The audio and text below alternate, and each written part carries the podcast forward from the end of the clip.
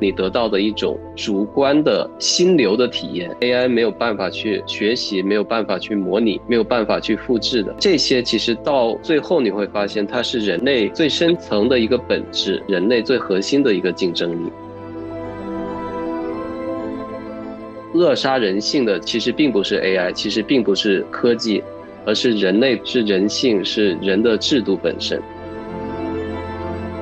呃，所谓的缘分，其实它也是一种引力、吸引力法则嘛，它会把你带到一个你意想不到的一个角落、一个方向、一个旅途。Go with the flow 就好了，就相信你做的是对的，相信你是走在一条正确的道路上，你就能源源不断的得到这种支持，能得到这种反馈，也能得到一个非常喜悦的一个能量。要开心就得把心打开。当你打开心的时候，你能看到无数的可能性。但如果你只是永远封闭的话，那你的可能性就是非常有限的。它只是一个有限的内卷的游戏。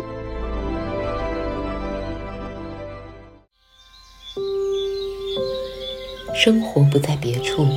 专注当下，感受心流。欢迎收听《此间心流》。这是一档由 Flow 冥想官方出品的对谈类播客。在这里，你可以听到不同人塑造自我的成长故事，找到活出自己人生意义的勇气；也可以了解身心灵行业的前沿观察，从更整合的视角理解人这一复杂的存在。每一个有觉知的当下，都可能是你内在觉醒的任意门。啊，我是弗洛冥想内容负责人 Luna，在。是我们 Flow 冥想创始人 CEO。我们今天邀请的嘉宾是陈秋凡老师，是一位顶尖的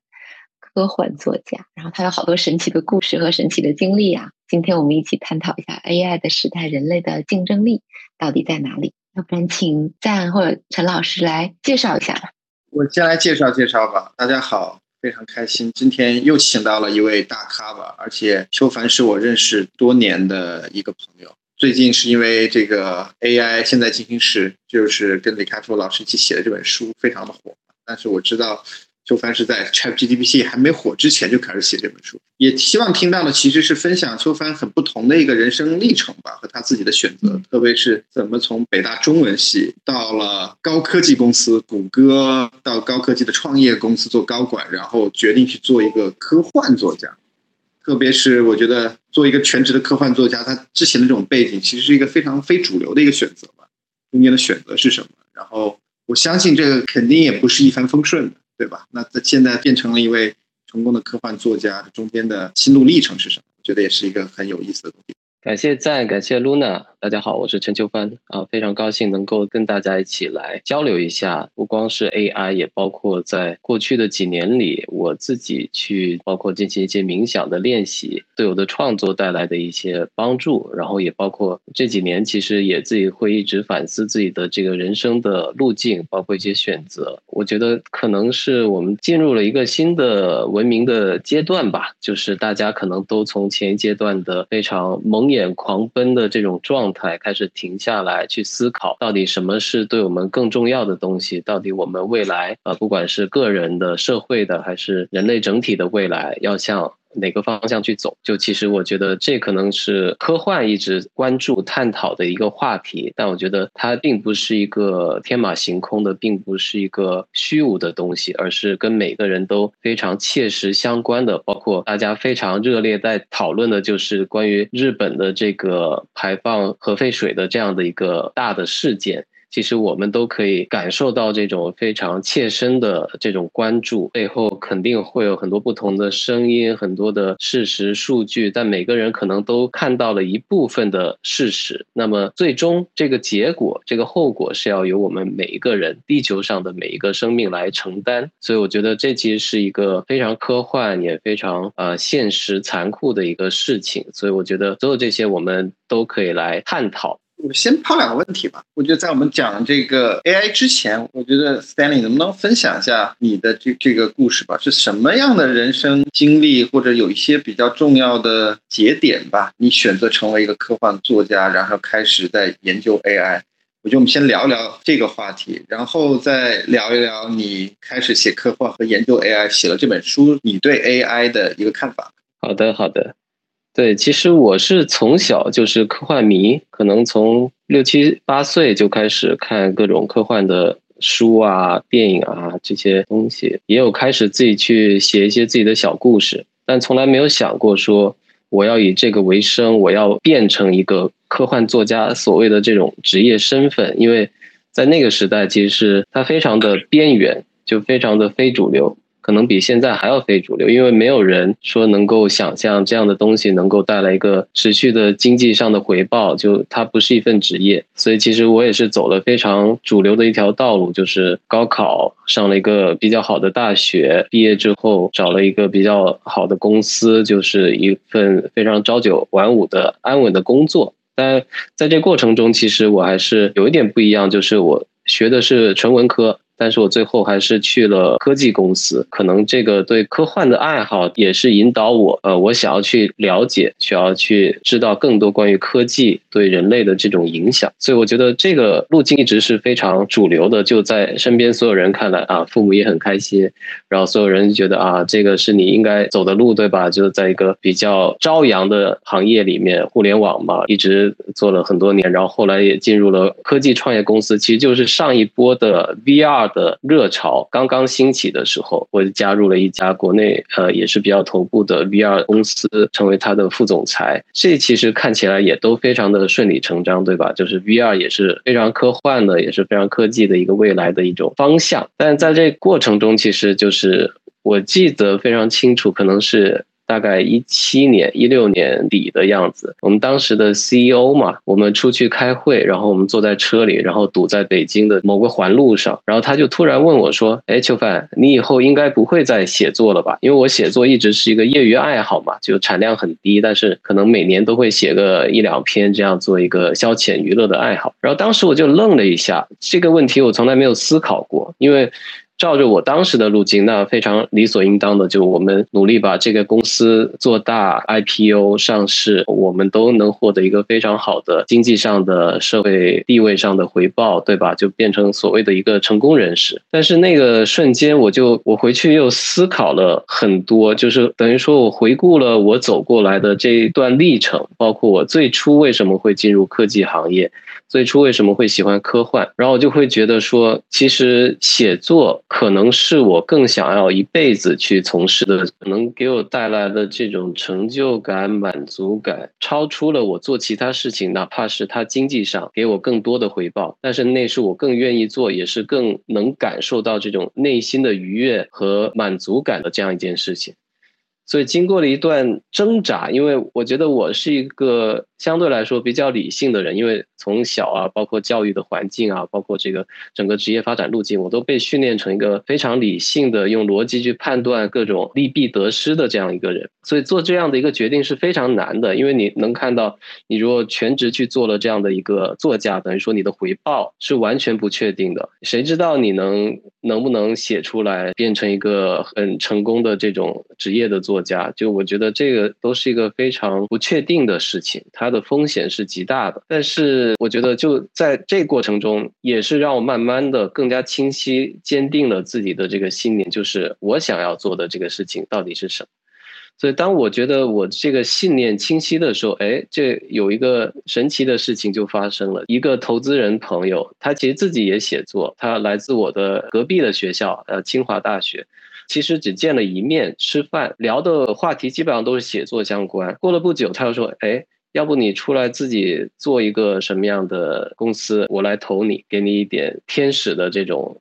资助。”我也没多想，哎，那可以啊，这感觉就是解决了我很大一部分的顾虑和不安全感，因为你不用怕啊，我。没了工作，我这个日常的开销收入怎么来维持？我做一个当时是一个三十五岁这样一个年龄层的人，其实非常焦虑的，因为大家都知道三十五岁这个现象，你过了三十五岁，你很难再找到一份工作，在这些所谓的大厂也好，再去创业也好，可能很多的人他都不会考虑你了。所以我觉得这感觉就是给我开启了一道大门，或者是他给我发送了一个信号，就是你应该去做这样的事情，就他给我极大的一个鼓励。所以其实我们基本上就一个电话就搞定了所有的事情，就我也没有再找任何其他的投资人或者说合作伙伴什么的，然后就非常顺理成章的，我就本质上我不是马上变成一个全职作家，但是我成了另一个内容上的这种创业者。但是可能基本上我做的事情全都是围绕着我自己的创作来展开，所以我觉得这是一个非常让我感恩的一个机会。包括今天，其实刚刚那位朋友就刚刚发给我一个消息说：“哎，你在哪儿？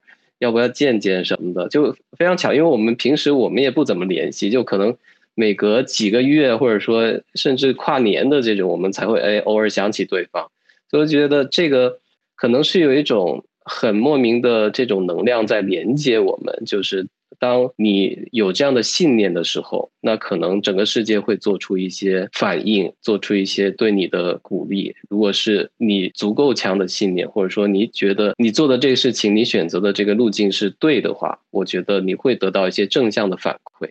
所以我觉得这个事情其实让我一直觉得说，你有一个非常坚定的信念，可能比其他的一些。你也说我要很多的要素去准备的非常齐备，然后我再去开始做一件事情要来的更重要。就你对自己做的事情到底有多大的信念？我觉得现在我们很大的一个问题就是我们疑虑太多。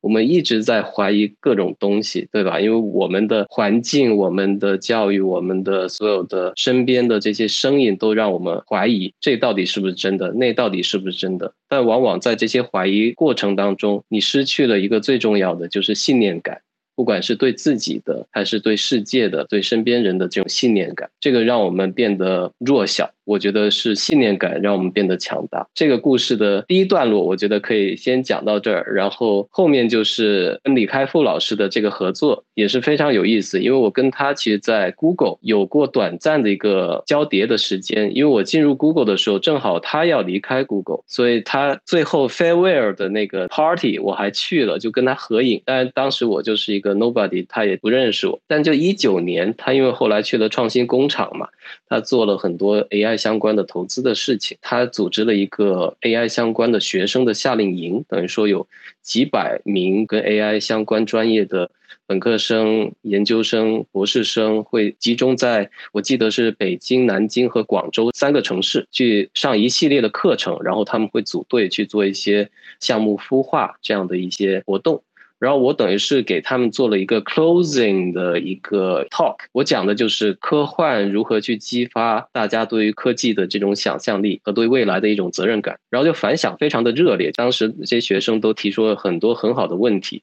我觉得可能就是这样的一个反响，然后让开复老师他觉得，哎，科幻其实是一个跟年轻人去沟通科技，尤其是 AI 这个问题更好的一种媒介手段。所以后来他就找到了我说：“哎，我们一起来写这样的一本书，然后它又有科幻的部分，又有技术解释的部分，然后可以帮助大众去更好的理解 AI 到底是怎么一回事儿，未来会怎么发展，然后它可能背后的潜在的机遇跟风险是怎么样，我们应该作为个人来说怎么样去应对？就觉得哎，这是一个很好的机会，但也很难，因为你要跟这样的一个大佬去合作，你会想那。”他的 idea 跟我的 idea 万一有不一样的时候，我们怎么去协调，对吧？就是他以前是我老板，现在还是我老板，是吧？就是这样的一种感觉。但最后我还是觉得这个事情非常重要，因为他传递的这个信息，以及我可以借助这个事情去 reach 到的人，肯定是呃我以前所没有办法去想象的。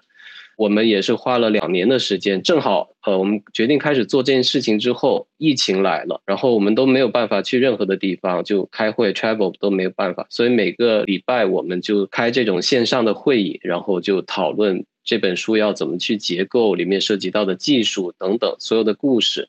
就花了很多的心力在这上面。最后的结果也非常的好，就现在这本书已经被翻译成了二十几个国家的语言版本，也有一些影视开发的计划在进行当中。关键就是有很多的学校，包括 Stanford 这样的顶级的大学，他们里面有一些专业，有一些课程是用这本书作为这个阅读的材料，让学生来理解人类跟科技这样的一个关系是怎么样。就我能看到这样的事情在世界范围内发生。所以我觉得，就这本书出来之后两年，呃，ChatGPT 诞生了，然后很多人又会说啊其实，在我们那本书里有很多关于 ChatGPT 相关的这些内容，他们其实会觉得说啊，这本书其实它也带有一定的呃预言的性质，只不过是比我们想象的二十年要快很多实现。所以这也是一个挺有意思的点，就是我们的想象力已经慢慢的被现实所赶上，并且超越，就是这样的加速度。我相信在我们的有生之年。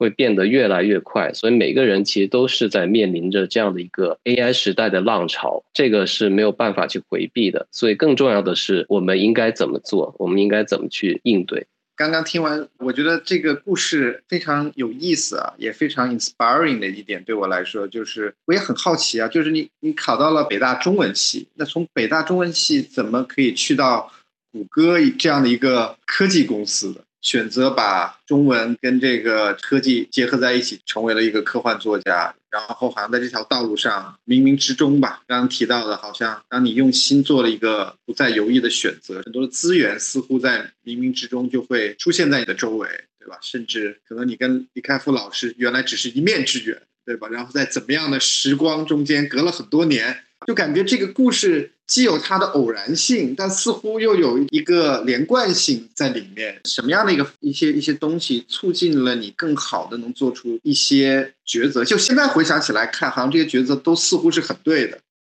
对，我觉得你的问题非常好，因为当我们回头去看的时候，感觉都好像很顺理成章的样子，好像很顺。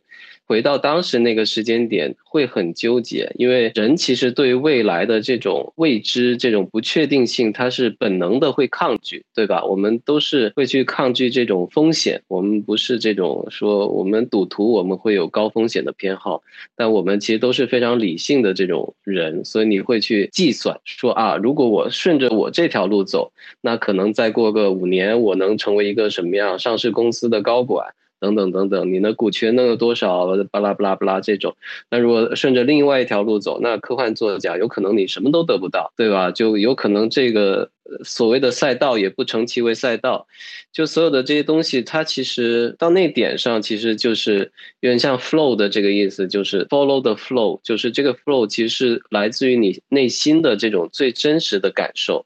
它其实不是一种逻辑的理性的计算。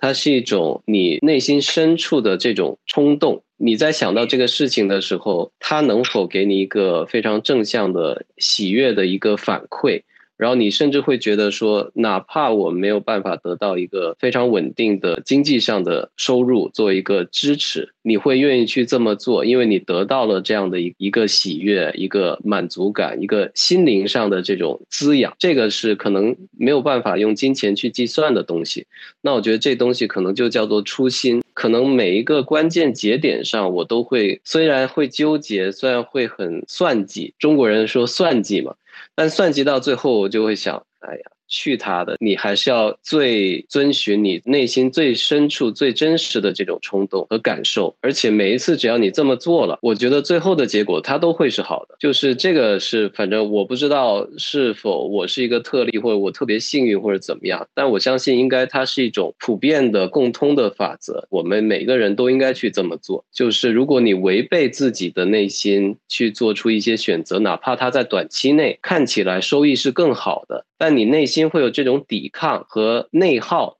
它会慢慢的日积月累，它会变成一股非常负面的力量去消耗你，最后会变成一个你不堪重负的包袱重担，它会压垮你。就我已经身边我看过非常多这样的一些例子，因为我最初我是进入的第一个行业是房地产，那时候房地产可是一个如日中天的一个行业，但后来聊起来，大家说你名校毕业你进房地产，大家不会让你去售楼，但其实那时候其实最应该做的就是售楼，就你不是去做管理层，你不是去做其他的一些东西，你就应该去卖楼。因为那是你最快能够达成你想要的这种变现的目的的一条捷径，但我实在是不喜欢那个行业，待了两年，我就觉得我没法忍受日复一日做这样的一些事情，因为它没有办法让我感觉到我的价值得到体现。我其实就是会想，我应该去互联网，因为那感觉是一个更适合我的一个行业。我想进的公司就是 Google，但是它那时候是一个非常理想化的乌托邦式的一个公司。我其实每次我想做什么事情，我可能就会非常直接的，我会在网上找到，不管是谁，就是只要在 Google 里面某个人的 email，我会给他写 email，我会自荐，我会把我自己的一个履历我发给他，所以我没有相关的互联网的任何的经验。出奇的就是我每次都能遇到非常 nice 的人。他们都会给我指一条路。就我当时写给的那个人，我记得是叫 Celia 潘，她其实是老狼的老婆。然后他就说啊，你这个履历跟我们不太符，但我可以发两个跟你稍微接近的那个 position JD 给你，你可以看试试看申请。所以就非常有意思。但我后来还是先去了另外一家公司，就百度，然后再经过一个内部的推荐，然后过了一年半，我进入了 Google，因为我需要一个互联网的经验嘛。所以我觉得这个也。也是非常有意思，但我觉得 Celia 就非常 nice，他真的给我回复，就一个 nobody，就是我当时就是刚毕业的一个大学生，就是也没有互联网经验，什么都没有，就是非常冒昧的给他写了一封邮件。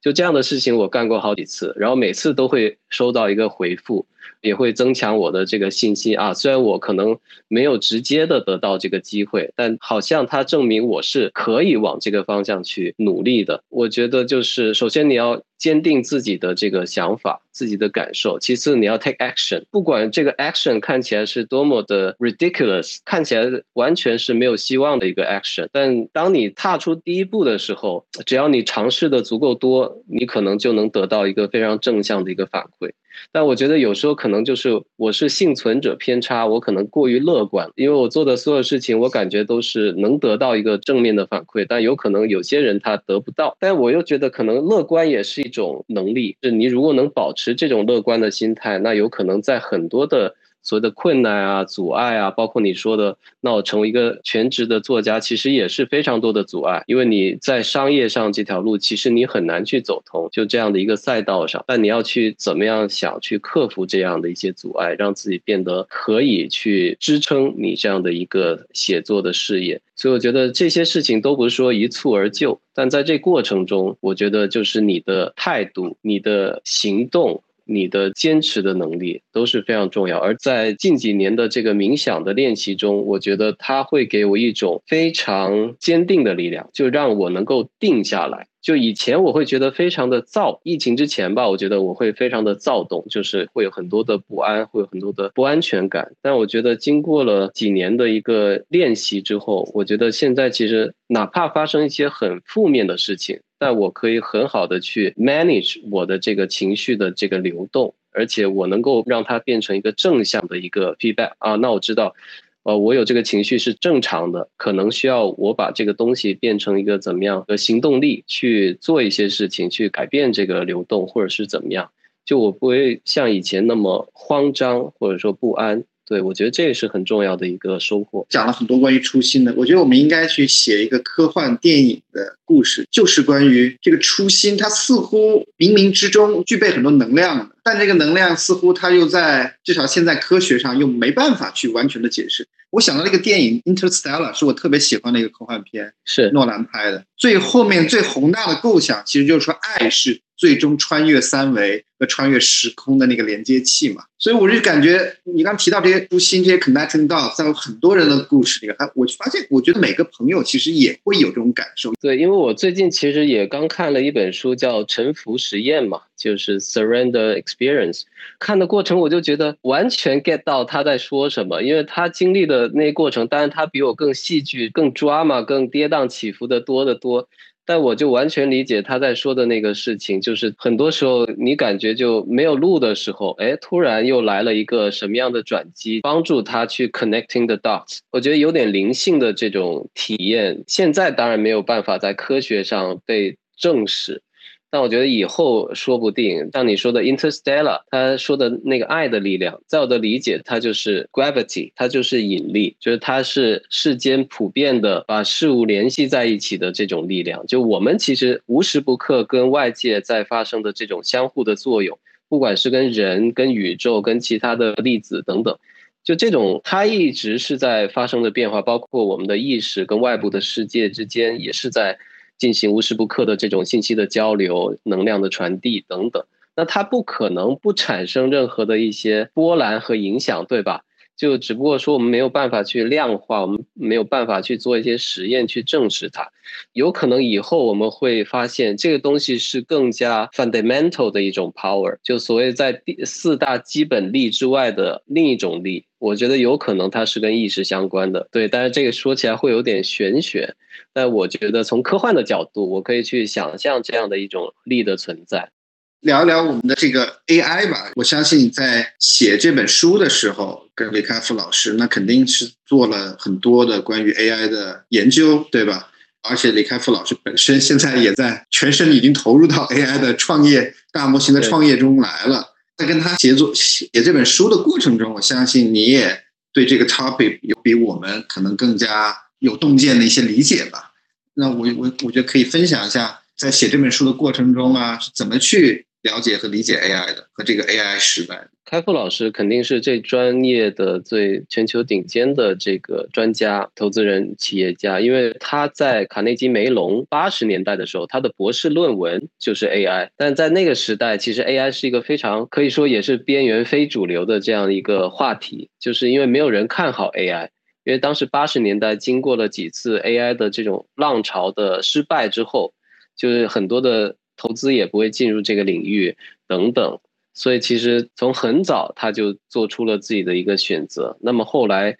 到九十年代有了这种深度学习 AI，才得到了一个新的机会。因为在之前，其实 AI 它有几个不同的流派嘛，什么符号主义、连结主义，包括这种行为主义，它都是每个流派的思想，它都会选择一条不同的技术路径去实现所谓的。呃，人工智能，但最后就是大家通过这样的一个神经网络，这样的一种深度计算的一个架构，哎，它居然能够 work。但其实那时候大家都不知道为什么它能 work。回看历史，你会发现也是一样的，很多的偶然。但是从更长远的一个时间段看，它又是一个必然。就是它科技有点像是像 Kevin Kelly 说的，它其实自己可能有自己的生命周期。它有自己的一个 agency，它可能会跟人类一样，它是一种共生的关系，借助于人类，它不断的去进化，不断的去繁衍，不断的去更深的跟我们的人类生活渗透到一块儿去。所以现在我觉得我们其实已经事实上进入了一个人机共生的一个时代，就我们日常的非常多的消费啊。导航啊，然后这种行为的习惯，其实都是被 AI 机器算法所影响，呃，所改变的。只不过说，很多人他没有在意识上去看到这一层，他会觉得还是我自己在做决定。但其实你能看到的选择，其实都是机器给出的有限的选择。AI 接下来的发展会非常的有意思，我觉得，因为。在两年前，我们其实没有预想到像 ChatGPT 这样的大语言模型会这么快的进入一个大众的视野。然后现在就是等于说，很多的这种企业，它也用这个来替代很多的职位。等于说，我们预想到，比如说二十年之后才会发生的事情，现在已经在发生了。只不过说它的领域可能不太一样。以前我们觉得可能是一些更简单的、重复性的机械的劳动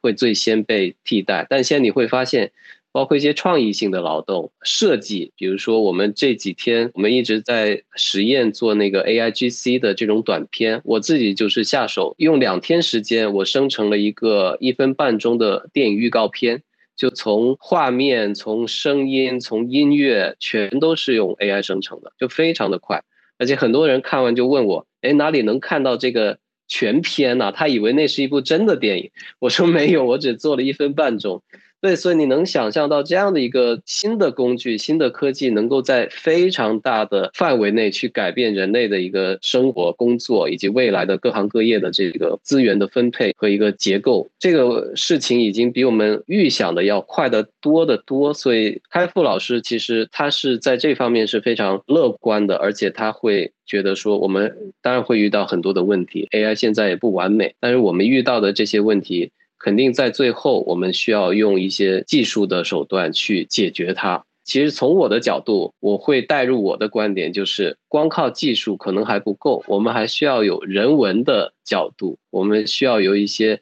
哲学的、伦理学的、心理学的、社会学的、人类学的，包括文学跟艺术的这样的一些更多元的观点，然后才能够帮助这样的一个转型更加顺畅、更加平稳的来抵达。而且这个过程中，每一个人因为他身处的这种社会的位置其实是不一样的，他出生在什么样的环境、什么样的家庭、什么样的阶层。甚至什么样的国家，可能都会导致他最后在这股 AI 浪潮中，他到底是一个受益者还是受害者？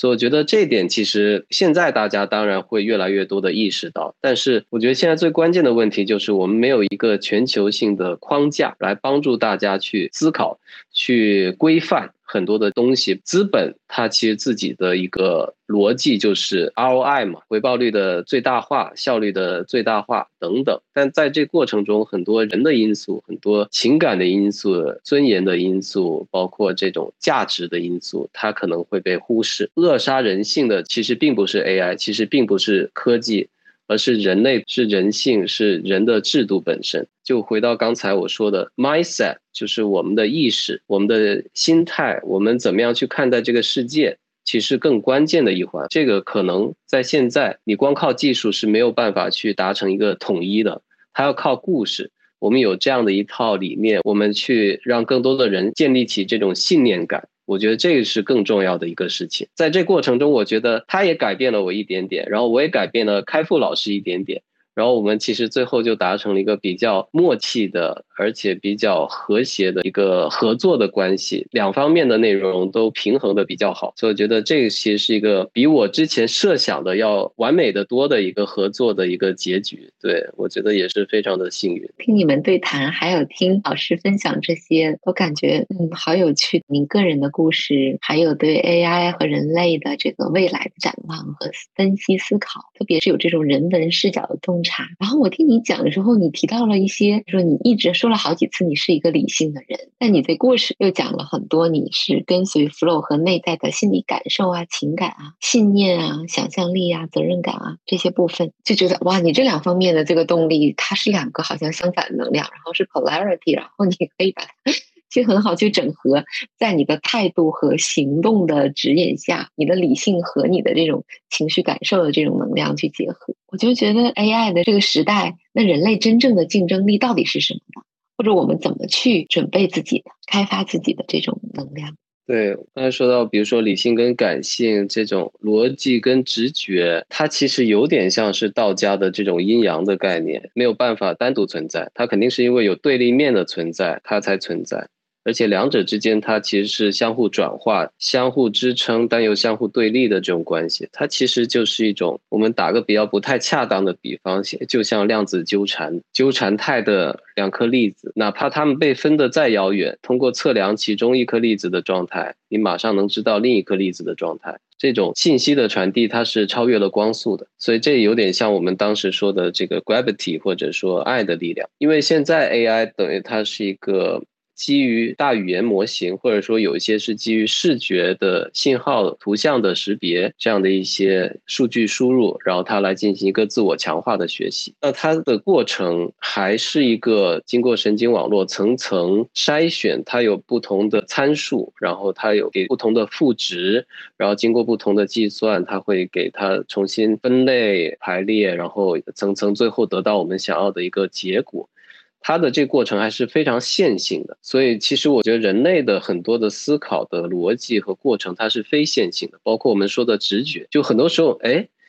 你的第一感觉就是这个问题应该是这么来解决，或者这个人，你哪怕完全不知道他的一个 background，但可能你们见面的三秒钟，你就知道啊，我们能不能成为朋友？这个人能不能被 hire，或者是怎么样，对吧？就能不能合作？就这样的一种直觉，它其实是 beyond。呃，reasoning beyond 这个 logic，就很多的计算可能是在另一个维度去 pull 这个 data，所以我觉得这块其实是人类目前来讲超出 AI 很多很多，而且 AI 在目前可见的这个技术路径上，它是没有办法去达到，因为所有现在都是基于 data，而且是基于我们收集到的数据。我们可以被量化的、可以被计算的这部分数据，但人类擅长的是对那部分没有办法被量化、没有办法被计算的更模糊的这样的一些数据，我们对它有一个计算，但这计算过程我们也并不知道是怎么发生的。所以我觉得所有的这些，包括审美也是一样，就是艺术。我觉得它是一个非常神秘的过程，创作它也是非常神秘的过程。而这些过程，我觉得在这过程中你得到的一种主观的心流的体验，主观的这种感受，它其实 AI 没有办法去学习，没有办法去模拟，没有办法去复制的。到最后你会发现，它是人类最深层的一个本质，它是人类最核心的一个竞争力。就是为什么人类不能变成 AI？因为我们本质上可能就是有这么一个区别。但如果有一天 AI 得到了这个能力，那它可能也跟人类没有太大的区别了。所以我不知道有没有那么一天，但如果有也没关系。那我们就是好兄弟嘛，好姐妹，我们就是两个不一样的形态的一个硅基，一个碳基的生命智能，但我们一起在这个地球上。我希望。能够让地球变得更美好、更可持续发展，不像现在一会儿往海里倒个核废水，一会儿就是森林又起火，一会儿又碳排放又怎么样，又一会儿又大水。就我觉得，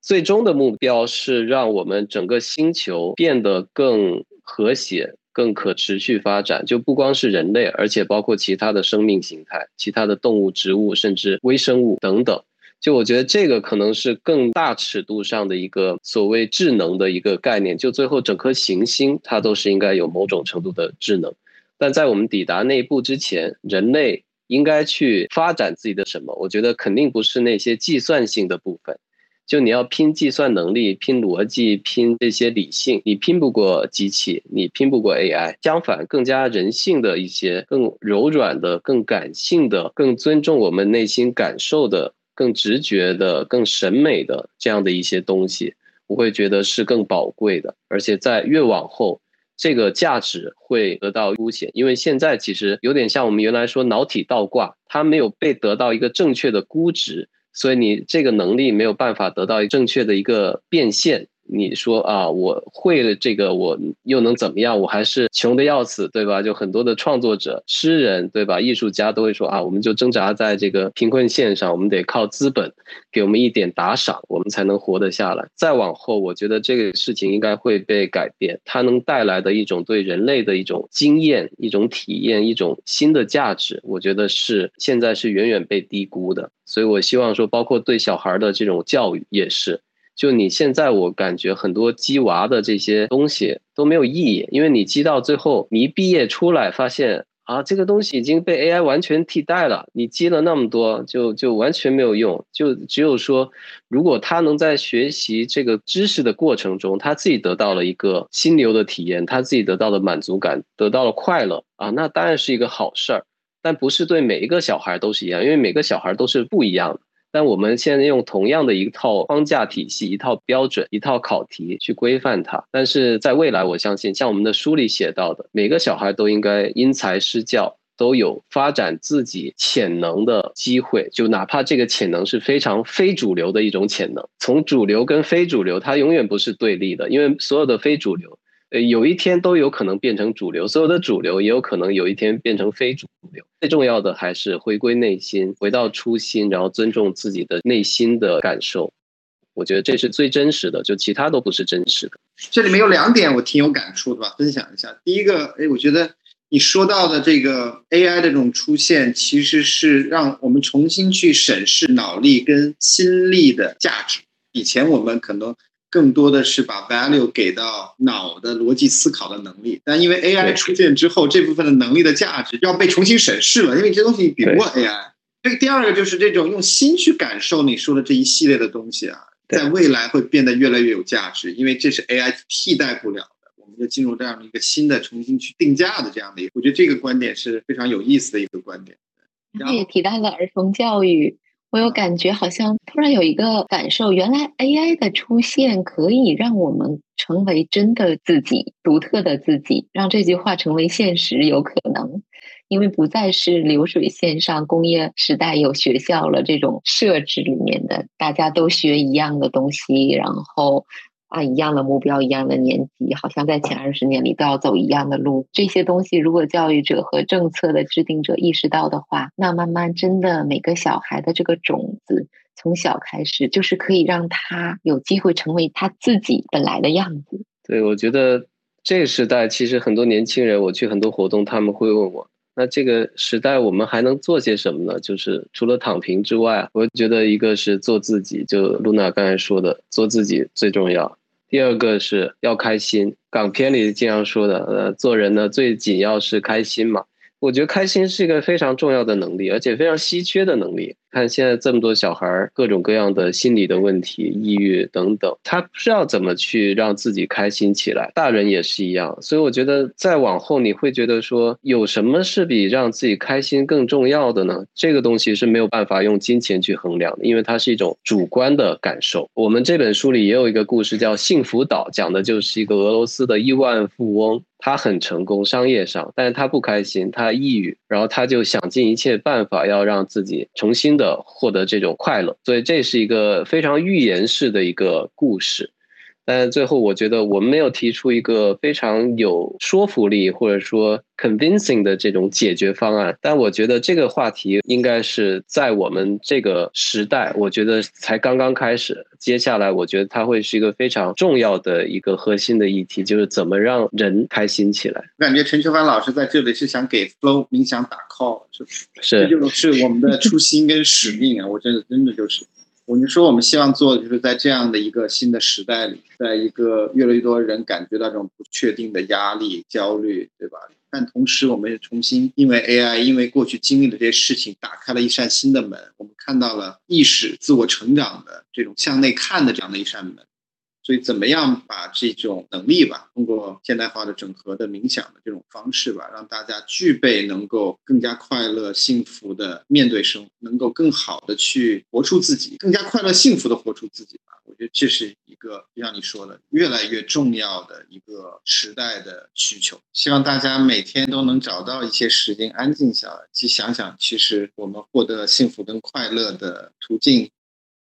好奇陈老师，你自己的创作过程或什么东西影响到你？然后还有你接下来有什么新的一些创作的计划呢？跟我们小小透露分享一下。也好好奇啊，就是不管是科幻还是其他什么样的作家，其实特别影响到你，或者让你感觉到你最喜欢的。呃，我我我是属于那种停不下来的人，就可能同时会写好几本书，或者说好几个计划在同时进行当中。那我现在就觉得说，可能科幻它也是一个挺好的载体，但我们对于这种灵性啊，包括这种意识的思考，其实它很重要。就是我们怎么样把这两者结合起来，来帮助大家去意识到这样的一种，不光是技术的进步能够给世界带来改变，那包括我们对身心灵的这种理解，它可能是更重要的一个方面。所以我可能也会把一些想法放进我接下来的一些。作品当中去，就也包括给小朋友写的书。我觉得给小朋友写的书可能是更有社会意义的，更有社会价值。虽然它可能在商业上不一定有像大众市场那么大的一个回报，但我觉得从给他们一些正向的信息，他们是未来的主人翁，他们要接受的是整个，他们等于是 AI 时代的原住民，出生可能就跟 AI 去交互，一起成长。他们怎么想这个事情，其实会更重要，更大程度上决定我们的。未来是什么样的？所以给小朋友写书也是我非常重要的一个方向。说到影响我的作家，那就太多了，因为我其实看的书非常杂。其实这几年我 比较入迷的其实是中国的传统文化，就是《道德经》跟《庄子》，包括在疫情里面，我又把这个。中英文对照着，我又看了好几遍，时时刻刻从里面感受到一种智慧，而且这种智慧可能，我觉得我们虽然有很多的阐释，但中国的阐释会倾向于把它往世俗化的角度去分析，但我觉得里面很重要的一些哲学的。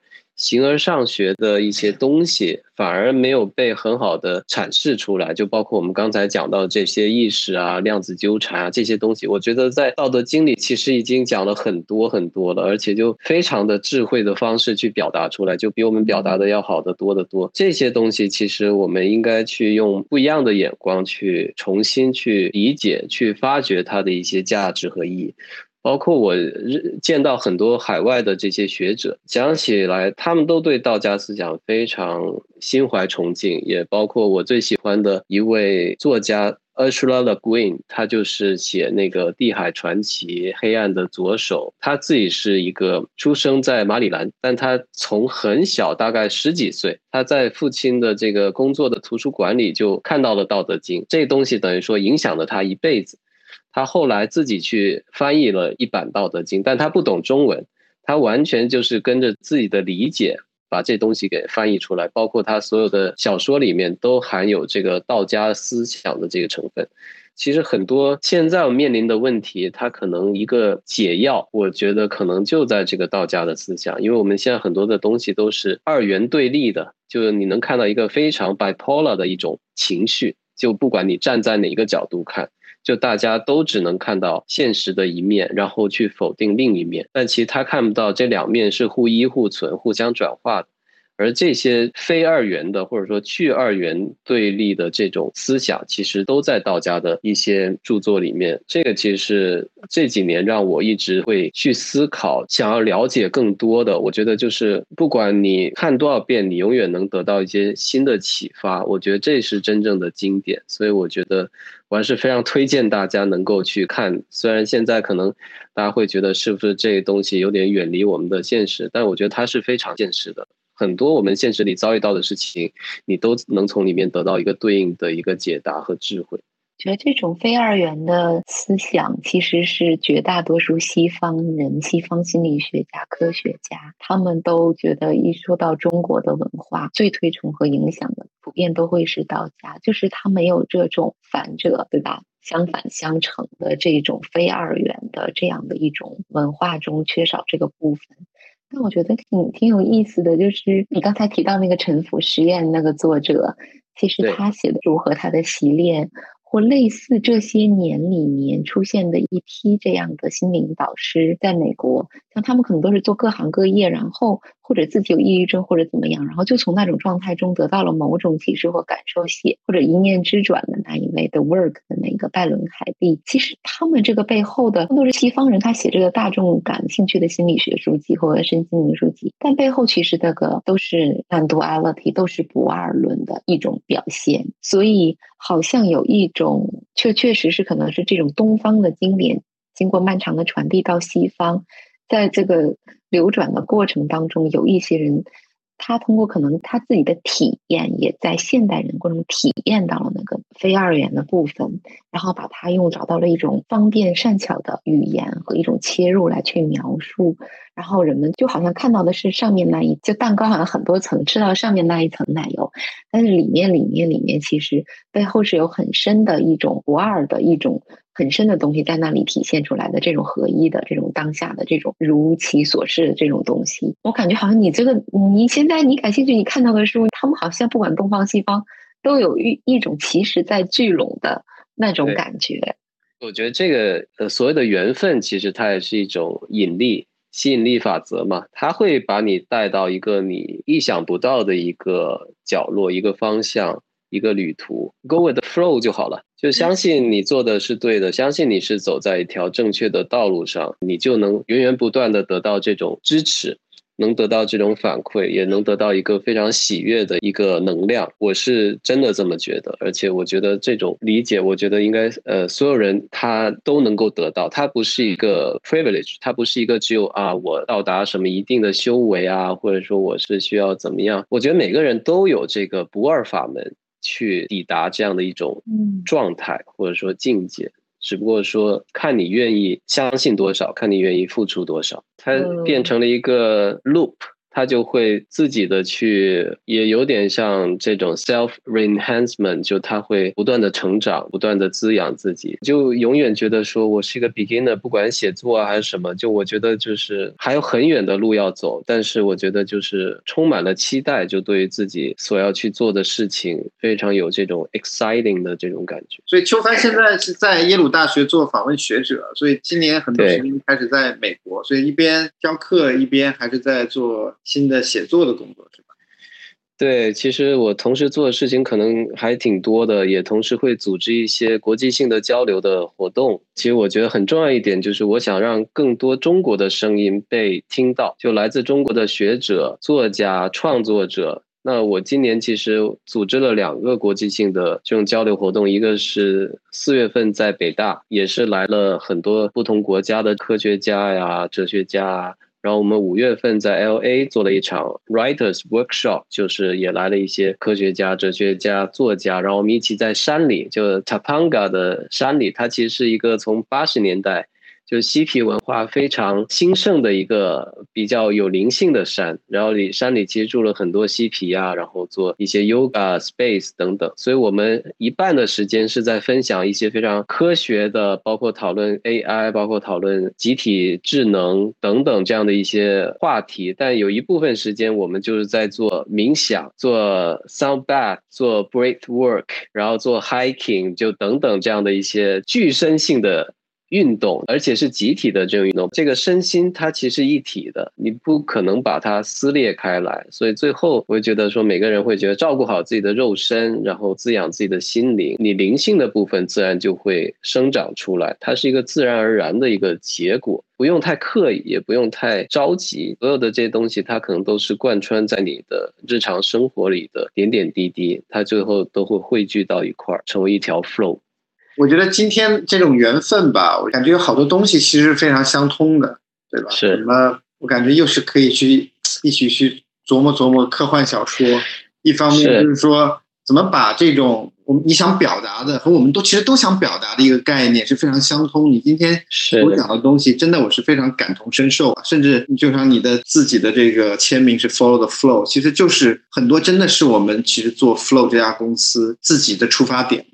就是怎么样把这样的一些 message 一起更好的传播出去，然后我们怎么能帮助你一起吧？我觉得互相帮助。邀请秋凡老师帮我们设计一个跟写作和冥想有关的探索工作坊。我我有一种感觉，有一天您可能会从写作这里面也继续写，会走到工作坊里来带你的人读者互动和练习。其实我最近还真的在思考这个问题，因为我感觉写作跟冥想这件事情有很多相通之处。因为当我真的进入写作那状态，其实就是进入了一个非常深的一个 flow，就完全忘记了时间和身边的所有的事情。就那种状态，其实我觉得可能通过写作这种方式，每个人应该也能够。Somehow 就是进入那个状态，而且很多人会说我冥想，我可能静不下来或者怎么样。但我觉得可能通过像露娜说的，我们设计一个什么样的一个 workshop，我们通过怎么样的一个流程，来把我们想要做的这些事情都放进来，我觉得会很有意思。对，我们可以想起来。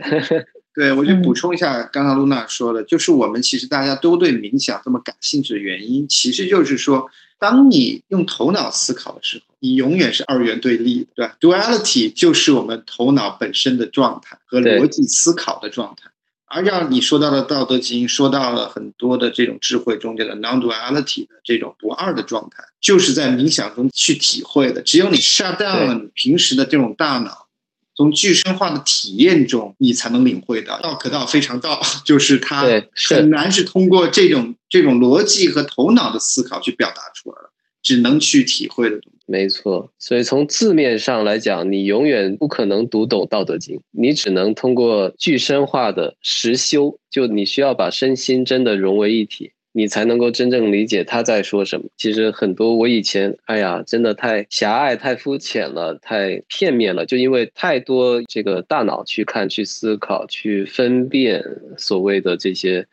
理性也好、逻辑性也好。但是其实真正的智慧，其实是在此之外，在心里面。就像你说的，所以古人真的是很有智慧。哇，真的，今天的时间也过得好快，我们一讲讲了一个半小时。是是，非常享受这样的一个状态吧。今天有很多非常棒的这样的一些想法吧，它是从心里生长出来的那种感觉。我觉得这是有，也是我今天最大的一个收获吧。是，我觉得要开心就得把心打开。当你打开心的时候，你能看到无数的可能性。但如果你只是永远封闭的话，那你的可能性就是非常有限的。它只是一个有限的内卷的游戏。所以，觉得这个怎么把心打开这一步是。非常关键的一个修行。